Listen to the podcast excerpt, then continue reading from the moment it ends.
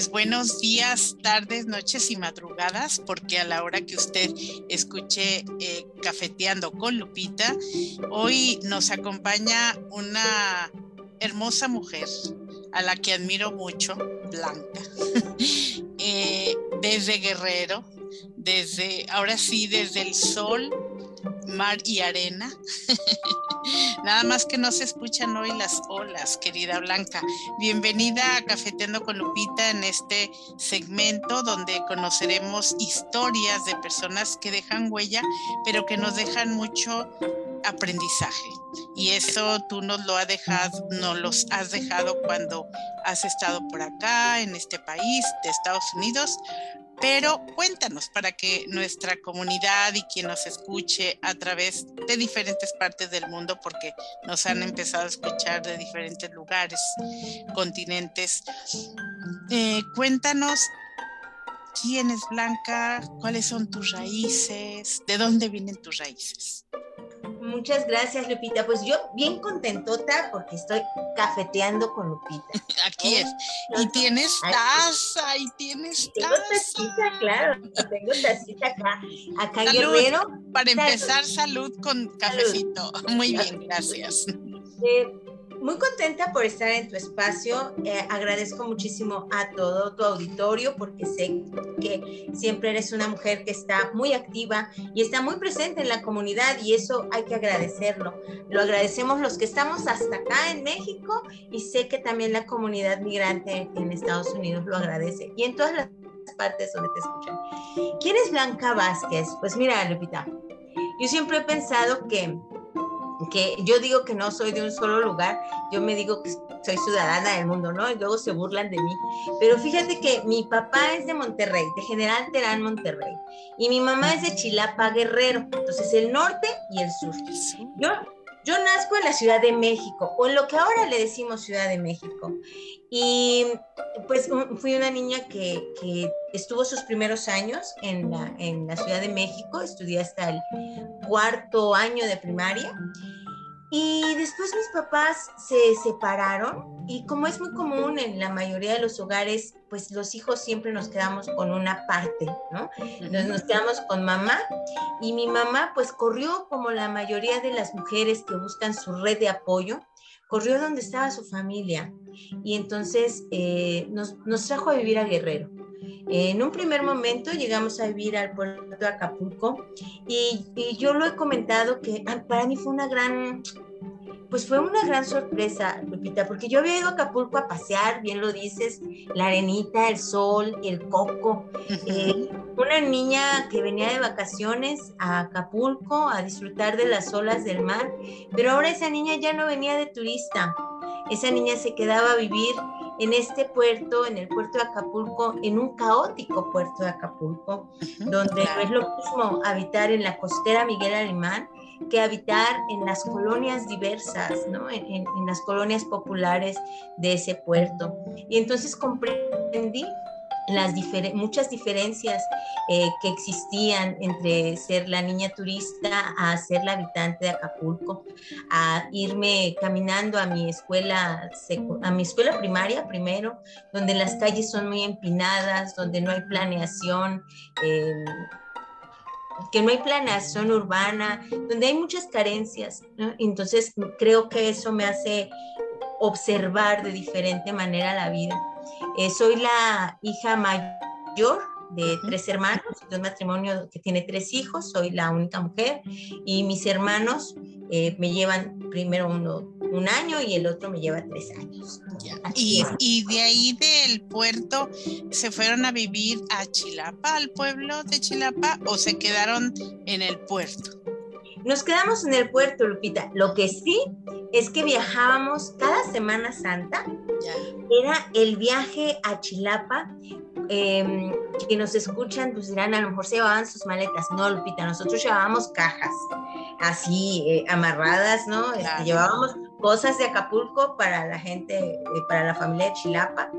Chilapa a, a Acapulco, ¿qué distancias eran? Como unas tres horas y media, cuatro horas Lejitos. todavía no había, autopista, entonces era peor, eran unos, unos autobuses, Lupita, que aquí les decimos eh, guajoloteros. Guajoloteros, correcto.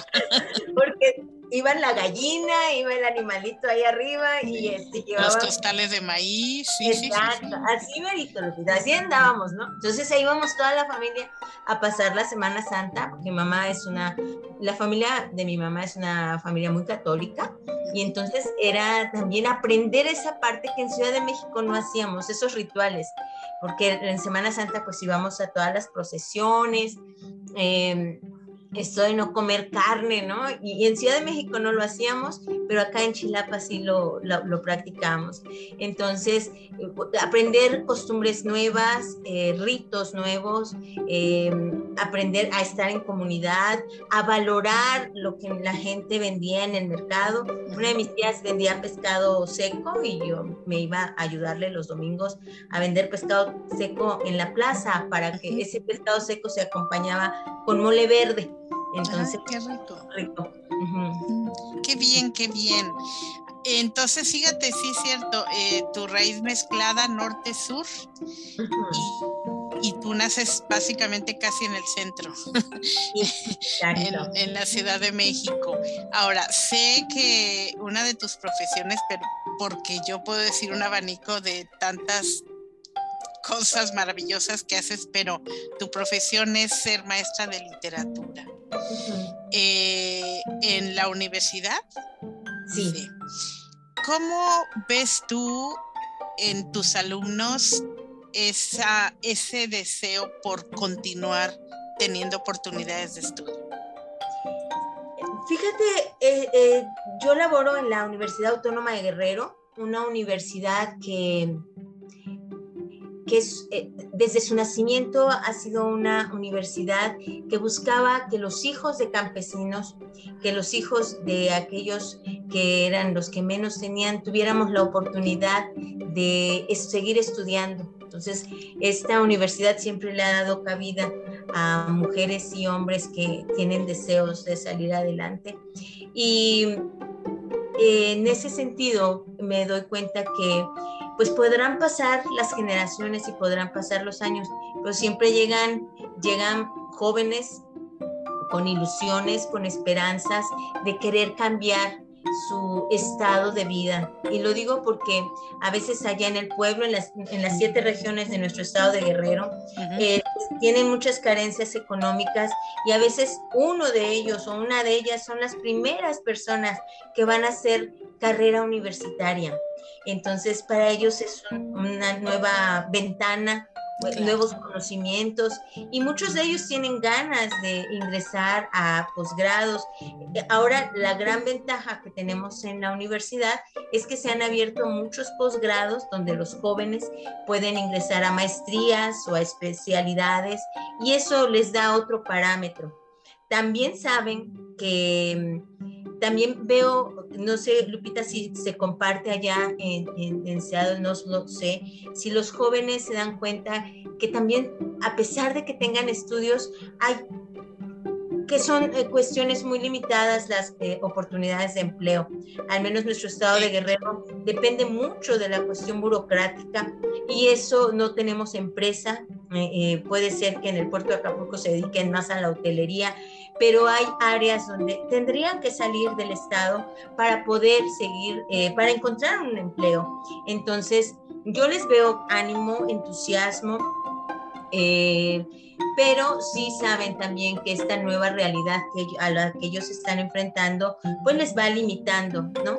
Pero como siempre comentamos, no hay que perder la esperanza y hay que tener siempre los ánimos de salir adelante. Sí, y una maestra como tú creo que se los da esos ánimos importante. Sí, aquí los jóvenes, aquí se involucra mucho en el voluntariado, que es lo que les decimos. El voluntariado aquí en Estados Unidos es una puerta de oportunidades para que te relaciones, para que sepan lo primero que te dicen, oh, eres estudiante, sí, ¿qué estás estudiando? No, pues tal carrera. Oh, mira, ¿por qué no empiezas a hacer ciertas prácticas, aunque sea voluntarias, por ejemplo, de ir con, con un abogado ahí, aunque sea archivar, porque aquí la cultura del voluntariado existe y por eso salimos adelante, por eso es una sociedad también muy fuerte en los Estados Unidos. Y tú has visto aquí en el estado de Washington cómo trabajamos de manera voluntaria y seguimos creando una comunidad de voluntarios porque eso también abre un panorama para que tú puedas también entrar con todos tus eh, con todas tus herramientas que donde tú puedes enseñar. Todos tenemos eh, herramientas que compartir en nuestra comunidad. Tienes razón, Lupita, y eso hace que también vean sus aptitudes, sus actitudes. Correcto. Y también que, que sepa el, el, joven que uno trabaja, eh, siempre les digo, somos profesionistas, buscamos ser profesionistas profesionales, porque el profesionista posiblemente tenga el título, pero hay que ser profesional. Correcto. Hay que hacer, hacer comunidad eh, y hacer comunidad, eh, sobre todo en nuestro país, Lupita, pues es complicado. ¿no? Es complicado porque, porque hay otros, otro tipo de valores que, que, que que se han arraigado. Y, yo creo que tendríamos que comenzar a mostrar a los jóvenes que son los que pueden hacer diferente esta sociedad, que siempre está, uno tiene que dar también de su tiempo, o sea, no todo es monetario, lo monetario siempre llega en algún momento, llega, sobre todo cuando ven tus competencias, tus habilidades, tu disponibilidad y tu trato para con las otras personas. Entonces creo que, que eso es algo bien importante importante que, que, se les tiene que seguir enseñando a los jóvenes. Así es, Blanca. Oye, platícame de las mujeres. Tú eres una persona que has trabajado mucho y sigues trabajando en pro de las mujeres, pero fortaleciéndolas desde raíz. Y lo digo eh, con todo ese conocimiento porque te hemos tenido aquí dando conferencias y talleres como invitada especial y lo cual me honra mucho primero conocerte en persona y después estar dentro de tus talleres donde nos haces entrar a la raíz más profunda y nos haces llorar, vibrar, oler, eh, vibrar, todo. Pero cuéntanos por qué es importante para ti ese trabajo con las mujeres. Fíjate que em, a lo mejor cuando uno eh, nace eh, y estos mandatos culturales no nos hacen visibilizar las diferencias que se van gestando en la sociedad entre mujeres y hombres, pues no, no, comprendes que, que, debemos de fortalecer a este 50 más de, de, por ciento de habitantes de este planeta, que en este caso somos las mujeres. Y cuando, empieza, cuando he empezado a colaborar con grupos de mujeres, sobre todo aquí en, en la Universidad Autónoma de Guerrero con la Dirección General de Investigación, con programas de CONACID para fortalecer a mujeres eh, de los cuatro pueblos originarios o de las cuatro eh, lenguas originarias que tenemos acá, eh, en mostrarles herramientas de, de convivencia, de de sentir orgullo de sus raíces, de, saber este trabajo de colaboración, de fortalecer sus eh, competencias académicas en la lectura o en, cultura general, me, hace sentir muy em, orgullosa de, de decir que cuando uno se devela, cuando a uno se le quita de la, de la mirada esta sola manera de conducirnos en el mundo a través de un sistema patriarcal, me hace sentir orgullosa de decir que todos los días nos vamos construyendo como mujeres, porque mujeres somos diversas. Y las oportunidades que he tenido compartir allá en Estados Unidos ha sido muy fuerte, Lupita, porque tenemos eh, una variedad de mujeres eh, latinoamericanas, mexicanas, de varios estados de la República, donde varios países latinoamericanos que nos hacen comprender que las mujeres, aunque habitemos un mismo territorio, todas somos distintas, que a todas eh, de una u otra manera se nos ha vulnerado y, y que tenemos que fortalecernos. Primero, creyendo en nosotras, em, apoyando nuestras habilidades, las habilidades de las compañeras, de las con las que nos rodeamos, con las amistades y sentir que eh, es, es valioso el, el reconocernos como mujeres y como seres humanos, porque también entiendo que no, no se busca hacer un separatismo entre mujeres y hombres, sino se busca que tengamos a mujeres que se sientan con la fortaleza de denunciar cuando han sido abusadas, cuando han sido violentadas, cuando necesitan buscar recursos para poder ingresar a una institución, a poder empezar a elaborar. Y creo que, eso me hace sentir eh, muy contenta. Todos los días aprendo. Eh, con las relaciones que va uno teniendo con las jóvenes eh, universitarias y con las compañeras con las que uno se rodea. Sí, definitivamente. ¿Tú has visto algún cambio que ha afectado mucho durante la pandemia, antes o durante la pandemia, en cuestión de salud mental con las mujeres? Porque son, debemos de decirlo y, seamos claros, somos las mujeres las que llevamos mucho soporte en las familias, eh, como que te dicen, tú eres el pilar de la casa y al hombre, bueno, así lo educa una mujer, tú eres el que va es como el proveedor del dinero, ¿no? Entonces, ese, esos cambios, a mí me encantan esos cambios que se ha dado ahora de que los dos, la, la, pareja, ya sea matrimonio o pareja, los dos, igualdad. Sí. En muchas para poder también comprender eh, en género quién es quién y, y unirlos y fortalecer familias al final. Sí, sí, Lupita, ha, habido, eh, fíjate que yo creo que la pandemia vino a visibilizar con más fuerza los problemas de salud mental que se, que se tienen y que tenemos.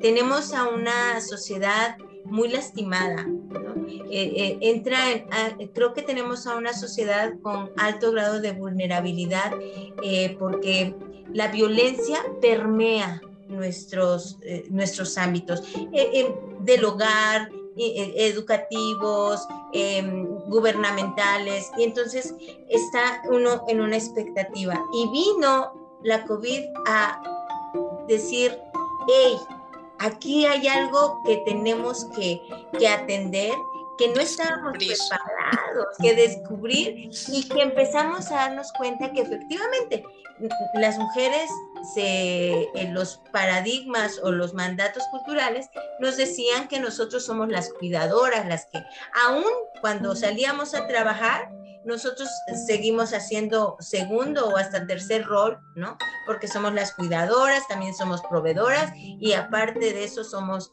este, profesionistas que salimos a, trabajar.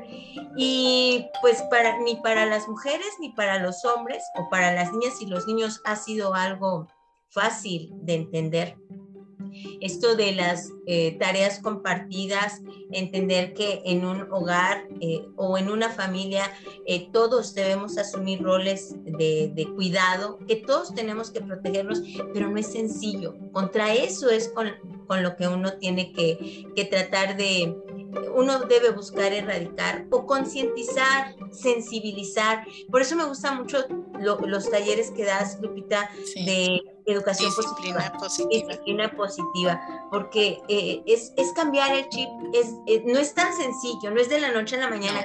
Muchas veces dicen, ay, yo no sé por qué esta mujer no sale de ese hogar donde la vulneran. Pues es que no es sencillo, no, eh, es fácil decir, a mí me están lastimando, porque muchas veces ni siquiera te das cuenta que te están vulnerando, no es nada más no solo son los golpes, es una violencia psicológica, económica, no es, cuando no tienes una red de apoyo, cuando todavía no tienes una conciencia de, que no es así la vida, de que no debería de ser de esa manera, que no es normal, eh, pues no es tan sencillo, ¿no? Entonces creo que, eh, fíjate que, que acá yo espero que pronto las autoridades comprendan que la salud mental es básica, cuidarnos, porque eso ayudaría fisiológicamente todo nuestro cuerpo, pero también espiritualmente.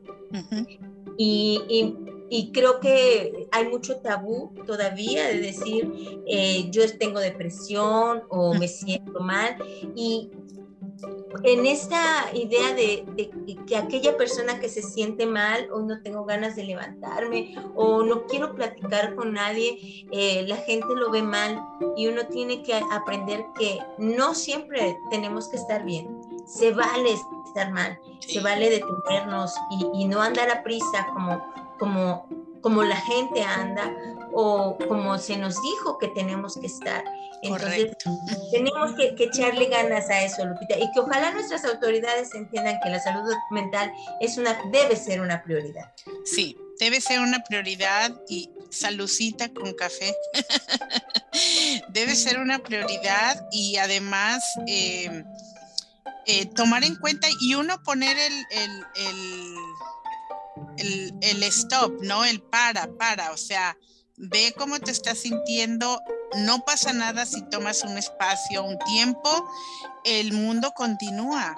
No es que te quedes atrás, ese tipo de metas que están inculcando de que lo tienes que alcanzar así como ya, eh, realmente entre la creatividad de que tienes que crear la meta, en que haces tu, tu pizarrón o tu mapa este, mental, ya desde ahí ya estás desgastado, más aparte llégale a lo que es la competencia. Eh, por eso eh, empieza a crecer más la competencia dañina. La, la que dicen quítate y codo con codo y ahí voy yo y no me importa, aunque después te diga discúlpame, pero mientras ya pasé sobre de ti y eso está dañando mucho la sociedad lo vemos aquí y eso que aquí no ha crecido tanto como en otros lugares de Estados Unidos, pero lo vemos en México, se refleja. Sí, y, fíjate que pienso en los niños eh, eh, que con esta idea de, del ser exitoso, de buscar el éxito, ¿no? Las mamás, los papás, metemos al hijo a natación y luego vete a idiomas y luego vete a piano y luego juega ajedrez y, están en múltiples actividades que ya el niño llega a las nueve de la noche, pues yo creo que con un fastidio y un cansancio que no quiere saber de actividades menos académicas y ahora levántate a las seis de la mañana porque entras a las siete o entras a las ocho de la mañana y, con una carga que, que estamos creyendo que entre más saturación tienen las personas van a ser más exitosos.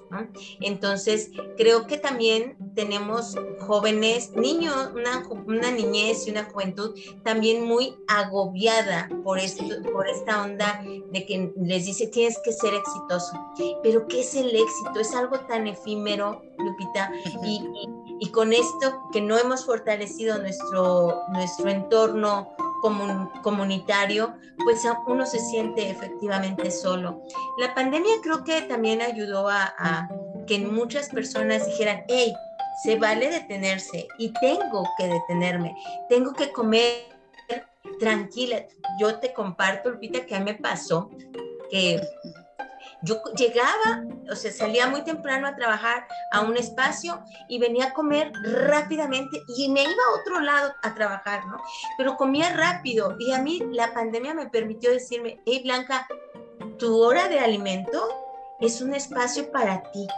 disfruta la comida, degústala, cuando, porque además me, ya sabes que me gusta preparar mi comida y entonces es también esta parte de amarme yo, ¿no?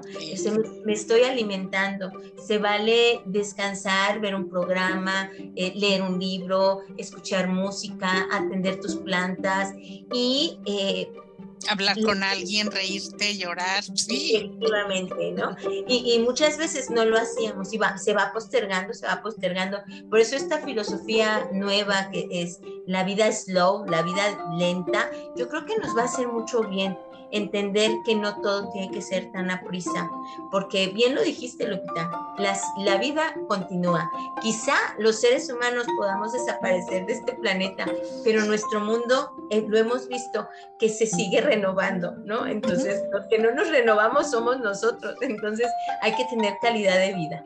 Sí, estoy de acuerdo contigo en eso. Y teniendo calidad de vida, cuéntanos cuando has venido acá? ¿Qué te has llevado de cuando haces tus viajes? Desde que te montas en un avión, que llegas porque eres muy observadora, eh, eres muy empática, pero yo sé que te llevas siempre un aprendizaje. Eh, ¿Qué extrañas y qué te has llevado?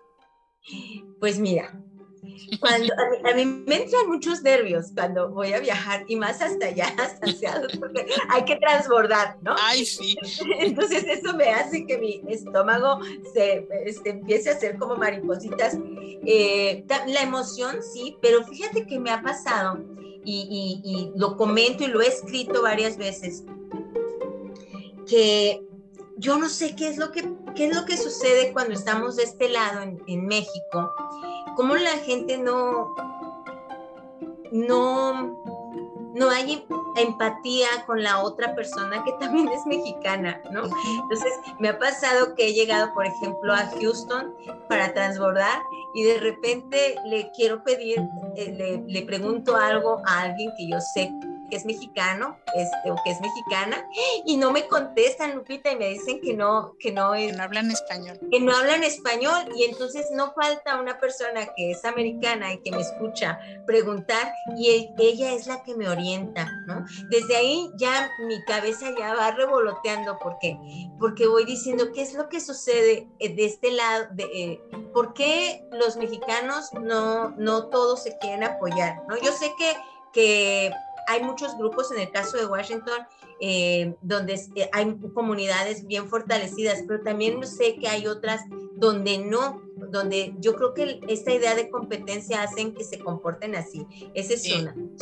Eh, otra cosa que me, ha, me, me llama mucho la atención es esta parte de que se, de que se ayudan, em, que empiezan a agruparse ya sean en organizaciones religiosas, ya sean en organizaciones de apoyo a, gente. Sin fines de lucro. Sin fines de lucro. Y eso me, me llama mucho la atención porque acá es muy complicado decir, vamos a hacer una...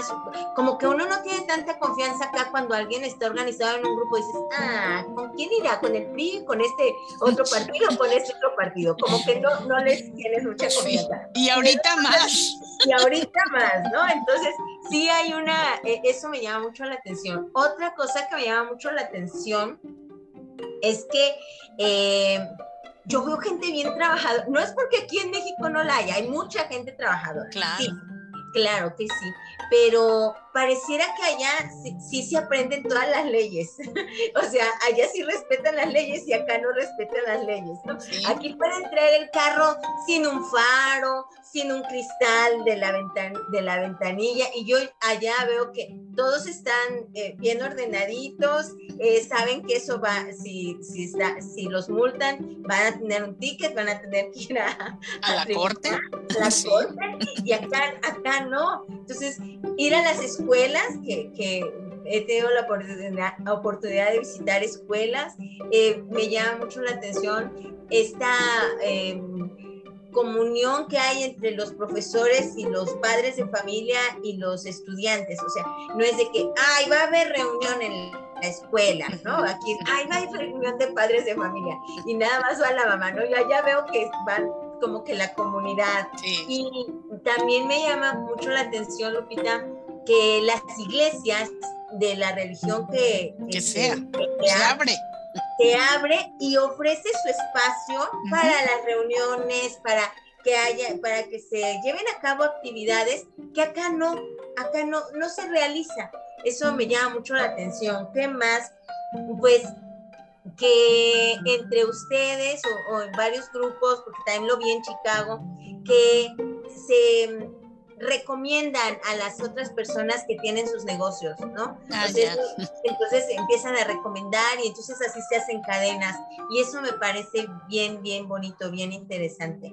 Sí, yo, yo considero que esa parte es que cuando eres migrante, te sabes migrante y realmente te identificas como migrante, sabes que no estás en México en ese momento o en tu lugar de origen. Sabes que aquí abres, te recomiendas, te enlazas como hicimos esos lazos de comunidad, se fortalecen y si no nos apoyamos entre nosotros, entonces, ¿quién? ¿Cómo? ¿De dónde? Sí, sí, Lupita, se siente muy bonito, por ejemplo, eh, ir a comer a un espacio donde hagan comida mexicana, pero también se siente bien ir a ver donde están las otras comunidades de otros países, por ejemplo, coreanos o... Eh, los japoneses. Japoneses. Los rusos. eso es, es, bien importante y, y, creo que tienes toda la razón, Lupita. Cuando uno no está en su territorio, pues entonces haces comunidad. A mí me gustaría que acá hiciéramos comunidad de esa naturaleza, ¿no? Eh, porque no, nuestro territorio tendría que ser eh, también fuente de oportunidades para todas y todos, ¿no? Que nos apoyemos para poder salir adelante todos juntos. Entonces, creo que de eso tendríamos que trabajar esta parte de la ciudadanía. ¿Cómo hacer ciudadanía? Y, y la esperanza o el grupo donde uno tendría que trabajar creo que es con los niños. En la niñez. Esa es la base. Es donde la, la niñez a lo mejor no tiene todavía estas cargas que, que nos han enseñado de, de competir, no de la competencia de, de que eres competente, pues, eh, eh, en que eres bueno, sino es esta parte de decir, quítate que ahí te voy y no me importa pasar sobre ti, yo voy a llegar a este lugar. ¿No? Entonces creo que allá lo he visto. Me gusta mucho que, y me sorprende que las casas puedan dejar una bicicleta fuera o una maceta. una maceta con florecitas bonitas y yo andaba preocupada, yo decía, se la van a robar, les van a robar su maceta, o se van a robar el bote de basura, porque acá los botes de basura hasta se los roban. Vuelan. Voy a contar algo que acá nos pasó en la ciudad de Chilpancingo. Eh, quisieron decorar el zócalo de la ciudad, Lupita, con paraguas para que se viera bonito y hermoso. Lupita, duró mediodía, duraron mediodía. No te creo. Se las robaron en pleno día, donde está el gobierno municipal, o sea, ahí está el ayuntamiento municipal, eh, y eh, bajando los paraguas y se los robaron, ¿no? Eh, es, los, había paraguas y sombreros, se los llevaron todos. Y entonces dices, ¿cómo haces para que el espacio este espacio que habitamos. Está creando, creando comunidad. Entonces, sí, eh, eso me sorprendía también allá en Estados Unidos, que, que pueda uno dejar, que tiene que ver con la, eh, con la impartición de leyes, ¿no? Sí, sí, definitivamente. yo he visto que en tu programa también de conexión contigo, cuando tienes a las autoridades ahí y les están dando información de, de cómo conducir, cuáles son eh, lo, que, lo que se sanciona, cuáles son los programas de apoyo para que la ciudadanía conozca eh, sus, derechos, pero también sus obligaciones. Sus responsabilidades. Entonces, este, eso hace que tengan, tengan otra visión. Eh, acá necesitamos todavía tener confianza en nuestro sistema de seguridad. Yo creo que cuando tengamos la confianza al sistema de seguridad, a lo mejor podrían cambiar muchas cosas. Eh, pareciera que nosotros andamos en busca de qué nos, en qué nos agarramos, con qué nos fortalecemos para, para no sentirnos tan abandonados. Parece ilógico. Posiblemente mucha gente eh, critique que, que yo esté diciendo que, que encuentra una gran diferencia. Yo no estoy diciendo que Estados Unidos es la panacea, oh, no, que no, todo no. perfecto, pero sí hay una gran diferencia. Y, y uno lo tiene que externar, ¿no? Él lo tiene que externar porque pensar en los bancos de alimentos, o sea, pienso en el banco de alimentos, pienso en cómo muchas empresas donan eh, muchos alimentos a, a, las casas de homeless o, o, o, a personas que tienen necesidades. Eh, y acá eso no se practica, ¿no? Aunque sean a veces las mismas cadenas que hay allá, eh, el producto acá se echa a perder. Entonces, sí. ese, ese producto bien podría llegar a familias que lo necesitan y nos hace falta eh, esa idea de trabajar en pro de todos, ¿no? Y que uh -huh. todos podría aprovechar. Mm, no estoy diciendo que un espacio es mejor que otro, todos tenemos nuestras cosas positivas y negativas, pero sí, sí, a mí sí me mueve, me mueve mucho llegar y que pase yo por aduana y me revisen eh, bien de pe a pa, ¿no? Y llegar acá y no hay problema con nada. O sea, acá yo llego, pude haber no traído documentación y yo entro, ¿no? en cambio, para ir para allá no es así, no es así. Sí, sí, sí, son desafíos que vivimos a diario, pero es cierto lo que dices, eh, no porque este país sea lo máximo, tiene sus bastantes errores eh, y las mismas autoridades lo han dicho, necesitamos estar más actualizados en, en lo que son ciertas leyes, eh, sobre todo en lo que tiene que ver con las mujeres y ciertas cosas. Aún así estamos saliendo adelante, estamos avanzando y ese es uno de los primeras cosas que nos suceden a los migrantes cuando llegamos. Es un shock cultural, porque aquí no le vas a, no, primero no te puedes bajar de tu carro cuando te para el policía. Tus manos tienen que estar en el volante. Nada de que espérame, porque pues es que, y yo lo entiendo, eh, es algo que aprendes pero yo siempre invito a las familias a que le digan a la persona que llegó, porque siempre tenemos un amigo o alguien con quien llegamos. Alguien nos abrió la puerta en este país, que nadie diga yo solito hice y deshice. No, aunque sea alguien de su mismo rancho, que nunca a lo mejor se conocieron allá, pero acá alguien se reencontró. Bueno, ¿por qué no decirle, mira, aquí las reglas son estas? Lamentablemente, las personas que llegan hacen oídos sordos como diciendo, ay, este me, me va a enseñar o qué. Se cree mucho porque ya vive acá. Ese es el, ese es el primer shock que sentimos nosotros, así como, este me, esto me va a enseñar lo que debo de hacer. Yo no le digo, yo solamente le guío con las reglas para que usted se adapte a este país, al sistema y no se enfrente a problemas legales. Aquí todo es legal. sí, sí, todo tiene leyes, todo todo, hasta cuando uno da un taller tienes que tener un seguro que te respalde, o sea, todo, no es tan fácil ir a pedir un lugar y, ay, sí, te abro la puerta. Atrás de eso hay un trabajo que nosotros tenemos que desarrollar los que nos dedicamos a ello, de manera profesional, de manera legal, eh, para que nuestra comunidad sea bienvenida. Entonces, por eso hay reglas. Sí, y, qué bueno que las haya, porque las, las reglas al final son, nos ayudan a, convivir en sociedad. Claro. E, y, si nosotros convivimos bien en sociedad, pues entonces tendríamos mejores eh, mejor calidad de vida, volvemos a lo mismo, porque eh, pensaba, eh, hoy en la mañana, eh, donde yo laboro, tenemos que cruzar la calle y es bien difícil cruzar la calle, Lupita, porque no hay un espacio, no hay estas rayas, las cebras, es un paso peatonal. Entonces los jóvenes o los adultos como yo, pues vamos sorteando a los carros, ¿no? Y hoy platicaba con mis estudiantes de qué manera podríamos hacer la universidad que, nosotros, que ellos sueñan y varios de ellos decían, maestra, pues que construyan un puente para que nosotros podamos cruzarnos la calle de manera claro, más tranquila porque es muy complicado, porque el, conductor no nos da el paso, ¿no? Eh, ya sea el conductor del servicio público o el conductor cotidiano que va a su trabajo con su carro, pero nosotros somos peatones también y también vamos a hacer nuestras actividades y, y entonces esas, esos detalles que les decía yo, nosotros los tenemos que externar, pues con quién?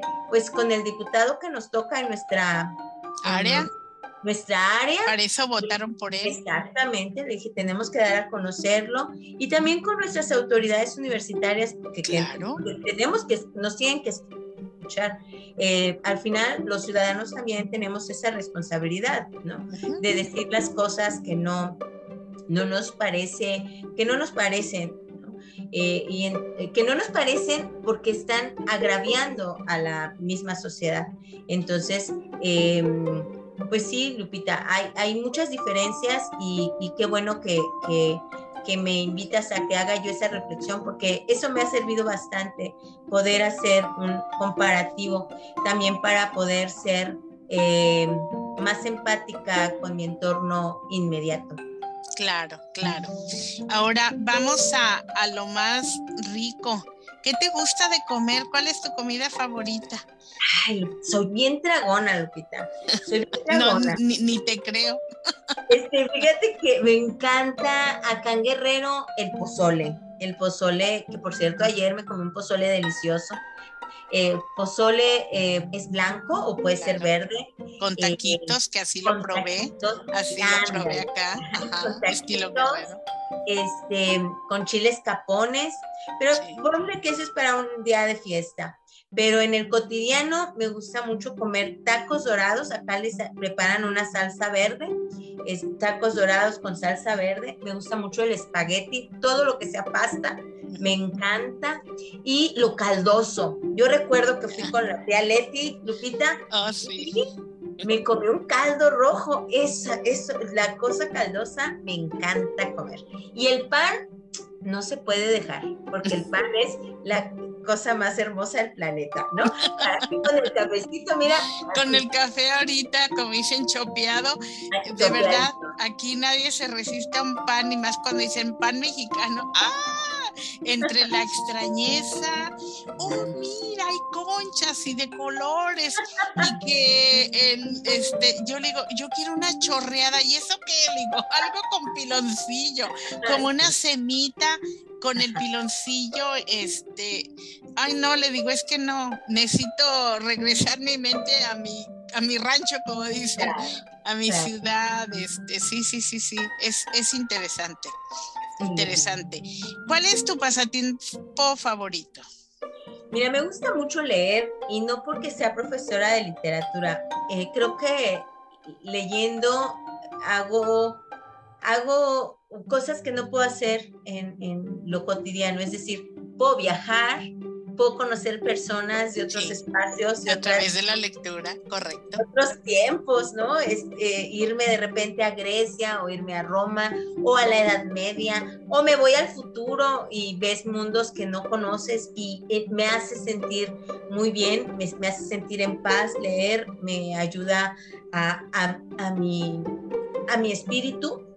Y, y fíjate que es un pasatiempo que desafortunadamente la gente, muchas personas piensan que, que la lectura es como para vanagloriarse, que han leído mucho y hacer sentir mal a otras personas que a lo mejor no han leído. Y yo creo que más bien quienes leemos tenemos, debemos tener la sensibilidad para, nos, para nosotros y para compartirla con los demás, con los que están a nuestro alrededor porque el conocimiento que uno tiene a través de, lo, de, de, cualquier cosa se debe de compartir con las otras personas. Si no se comparte, entonces no tiene chiste.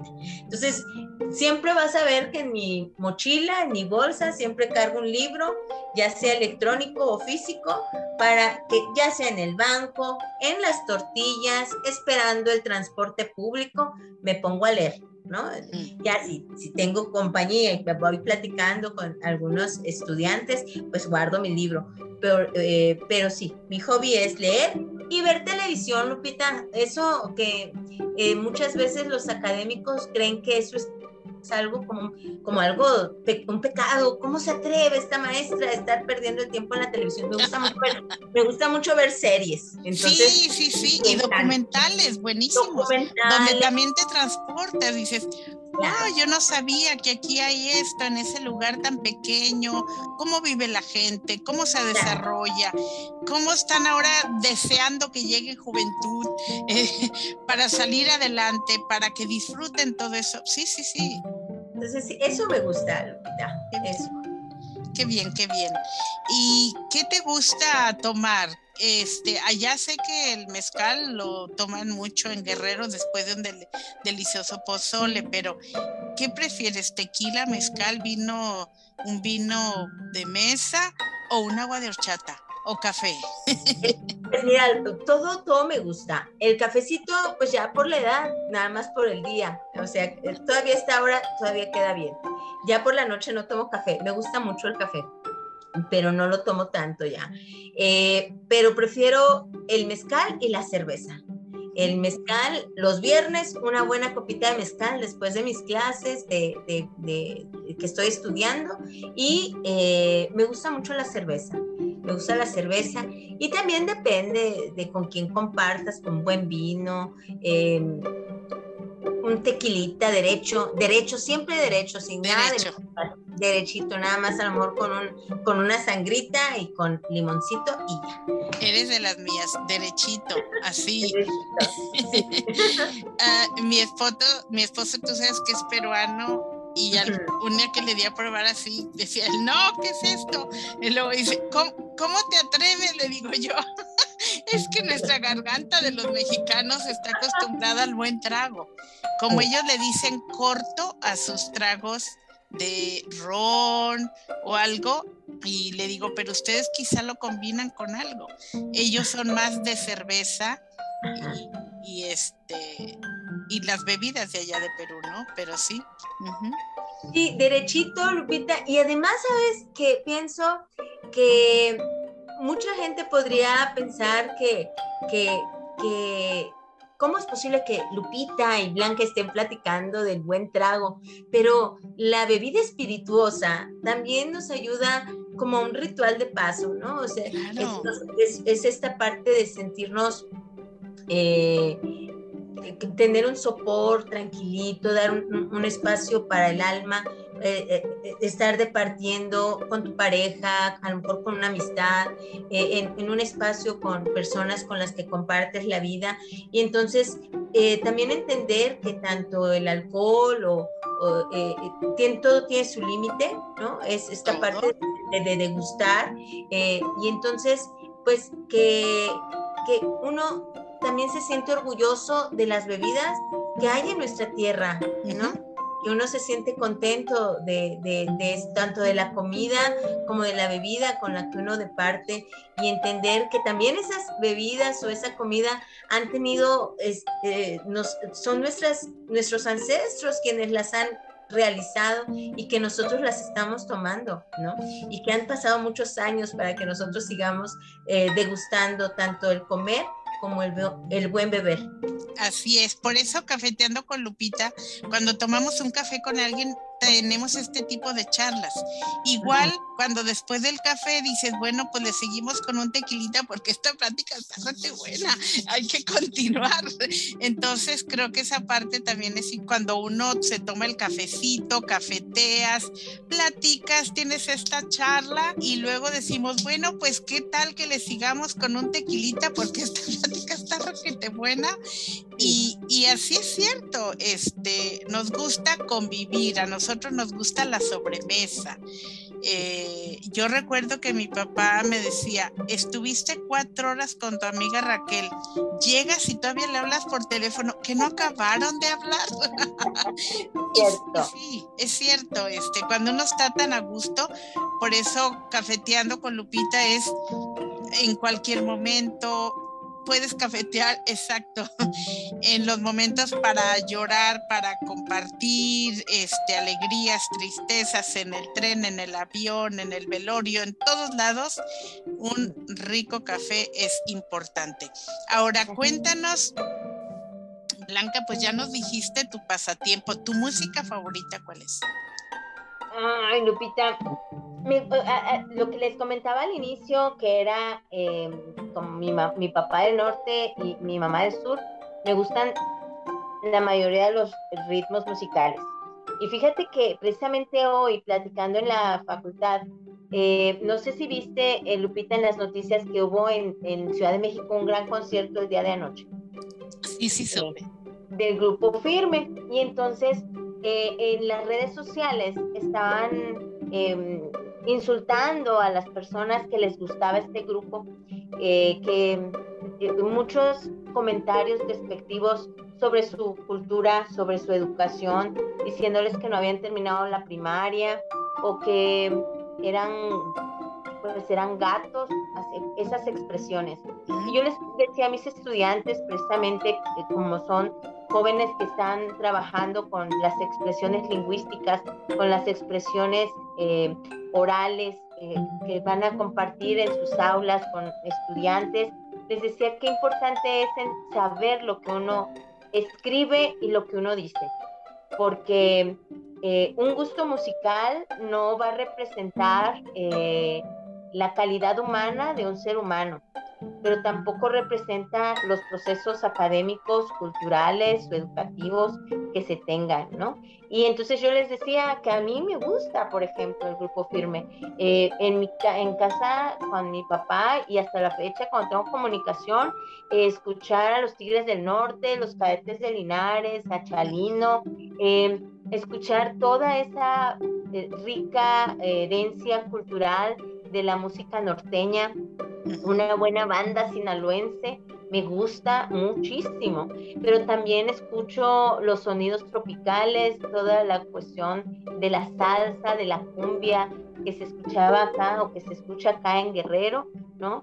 Pero también la música, los corridos de, los, de nuestras comunidades, de nuestros pueblos, eh, me gusta mucho la música pop, en el, eh, sobre todo la de los ochentas, porque era la que yo salía a bailar a las tardeadas, eh, pero me gustan también los boleros, me hacen recordar a mis abuelas, eh, me gusta el danzón, me gusta experimentar la música, porque la música también nos habla de historias, de historias y de emociones, y muchos de nosotros en los momentos tristes o en los momentos alegres, ha habido una canción que, que se queda en nuestra memoria, ¿no? Cuando nació mi hijo, cuando llegué a vivir acá a, a Chilpancingo, eh, cuando me vine a estudiar la universidad, eh, siempre hay una canción que vas a tener en el recuerdo. Eh, uno evoca a seres que uno ama a través de la música también y, y, hace que las tenga uno presente, gente que ya no está con nosotros, ¿no? que ya ha trascendido a otros espacios, a otros planos, pues a través de la música la tenemos aquí con nosotros. Entonces creo que la música es un lenguaje que nos ayuda a compartir. No necesitamos hablar el mismo idioma para poder sentir una música coreana, japonesa, turca, eh, norteamericana, francesa, y, y, y, a lo mejor no conocemos la lengua, pero nos hace sentir, y mientras nuestro corazón esté latiendo y nuestra piel esté sintiendo esas notas musicales y genere una reacción eh, anímica en nosotros, yo creo que la música es genial. Entonces, no puedo decirte que tengo una favorita, porque sí, de verdad, escucho de repente... Eh, me puedo ir a Corea y después me voy a Francia y después me voy a Colombia, y a Italia y así, así disfruto de varios sonidos, de varias eh, herencias musicales, Lupita. Sí, así como un rico guapango de Moncayo. Eh, exacto, sí. Eh, un moncayo lo escuchas, cuando uno lo escucha aquí, lo primero que estás es viendo ondear la bandera mexicana. Estás conectado con todas tus raíces, los mares, las montañas, la diversidad cultural de colores, de sabor. No, no, de verdad. Es delicioso lo que es Moncayo, definitivamente. Sí, sí, sí. Sí, y, y, la literatura pues va muy pegada con los niños jóvenes que comienzan con sus instrumentos. Tuvimos aquí, este, tuve aquí en Cafeteando con Lupita una conexión con Paula Nava, que ella es joven y directora de orquesta y cómo este, está con los niños, por ejemplo, de Casa Latina, cada sábado, cada sábado, que para ella sábados son familiares, cada sábado en la tarde, para que los niños aprendan violín, cello, eh, ahora sí que cuerdas o, o ahora sí instrumentos de, de viento, ¿no? Entonces, muy interesante, definitivamente. Y lo que comentas de la orquesta, Lupita, eh, ya se ha aprobado en varios países, eh, Colombia, por ejemplo, Brasil, acá en Guerrero, eh, aquí en México, en México se ha hecho em, la idea de cómo a través de la música podemos también apoyar a los niños a no entrar a espacios de de delito, ¿no? Es enseñarles un instrumento, hay una disciplina, pero también es sensibilizar. cuando nosotros sensibilizamos al ser humano, em, pues se le, será más difícil cometer ciertos actos que, que, le lastimen y que lastimen a otros. Entonces, yo creo que debe ser una experiencia muy interesante y un saludo muy grande a la gente de Casa Latina. Claro que sí, con mucho gusto les va a encantar escuchar tu entrevista y verla también.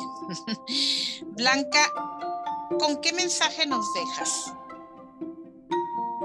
Creo que el mensaje, Lupita, es eh, pues parte de la enseñanza que ustedes también han dado en mí, es el de compartirnos.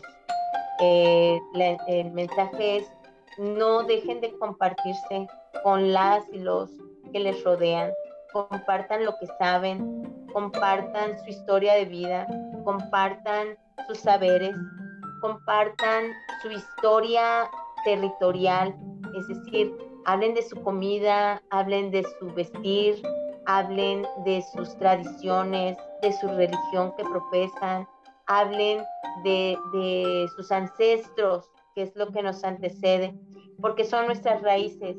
Y al tener nosotros, como los árboles, unas raíces muy profundas, eh, nosotros nos seguiremos, eh, seguiremos creciendo hacia arriba. Y, creo que el compartir siempre en comunidad, eh, primero con los que están cerca de nosotros y luego con la gente con la que nos rodeamos en el trabajo, en los espacios de, donde vamos a, recrearnos, donde vamos, si, si, tenemos algún credo, es esta parte de, de reconocernos. Entonces, creo que esta tarde eh, yo les agradezco eh, invitándoles a compartir siempre, a sentirse orgullosos de lo que son, de dónde vienen y que recuerden que pues somos seres que, que somos polvo de estrellas y que estamos en todos los espacios y que siempre estamos, eh, debemos de sentirnos cercanos a las otras personas con las que convivimos. Así es. Blanca, te agradezco mucho, de verdad. Eh, para mí es un honor tenerte aquí en Cafeteando con Lupita, volverte a dar un abrazo cuando vuelvas a venir por acá y, volver a convivir y, platicar y, y, vernos y saber hacia dónde, hacia dónde se camina, hacia dónde se van encaminando eh, las metas y, los lo que tenemos en mente, ¿no? Yo agradecida siempre, Lupita, muy agradecida y pues como siempre sabes, yo estaré siempre pendiente de tus espacios, porque tú eres una mujer muy compartida, entonces ahí estaré pendiente siempre y pues cafetiemos con Lupita. Cafetiemos a Lucita. Te mando un beso grande. Besos, Lupita. Excelente tarde a todas y a todos. Gracias, Blanca.